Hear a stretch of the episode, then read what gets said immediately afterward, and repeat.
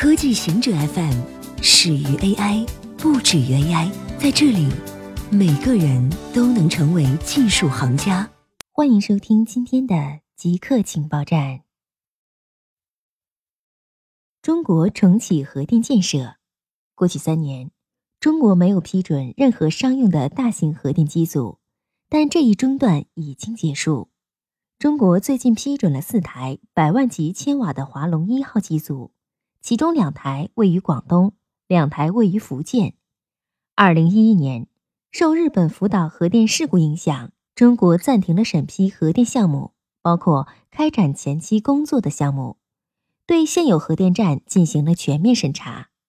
这一轮暂停审批工作持续了一年多，直到二零一二年底才开工建设了四台新的核电项目。二零一三年，中国继续开工建设三台机组。但到了二零一四年，开工建设的核电机组为零，而二零一五年是中国自二零一一年后在国内上马核电机组最多的一年，一共六台。在开工建设的六台机组中，有两台为第二代核电机组，从此中国不再建设第二台核电机组，剩下的四台机组均为第三代核电技术华龙一号。他们的建设主要目的是为出口海外做示范。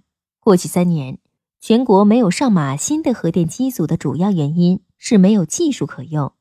一是为了核电发展更安全，过去的第二代核电机组不再使用；二是现有的华龙一号机组尚属于示范建设阶段，短期间内难以大规模投入使用；三是中国从美国引进的第三代核电机组。AP 一千，直到二零一八年才在浙江三门核电厂正式实现商运。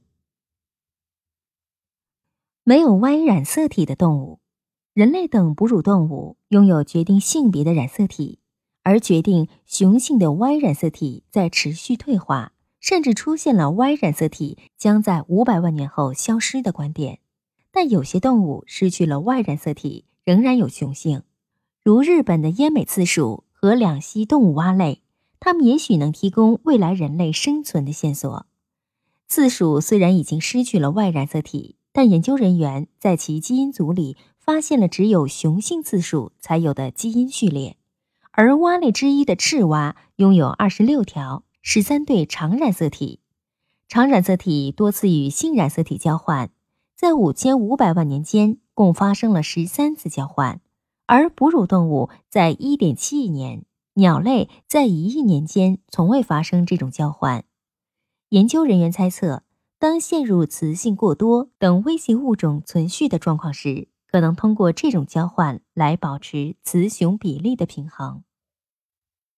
研究称，欧洲殖民美洲间接导致地球进入小冰期。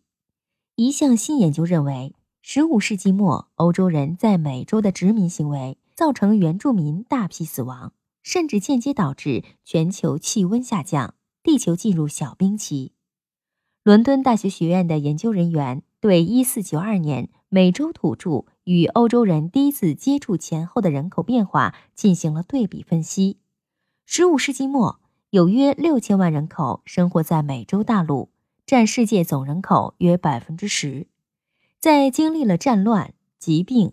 包括欧洲人带去的天花、麻疹等，以及奴役、社会崩溃等磨难后，到16世纪末，美洲土著人口降到了500万至600万人，意味着在不到100年间，约5600万人口被从地球上抹去了。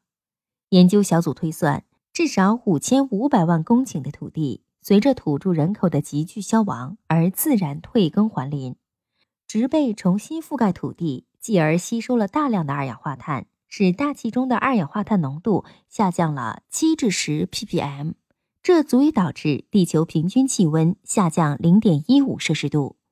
研究人员认为，这显示人类的活动早在工业革命之前就已经影响到了地球气候。菲律宾人平均每天上网十小时。根据国外一个社交媒体管理平台报告显示。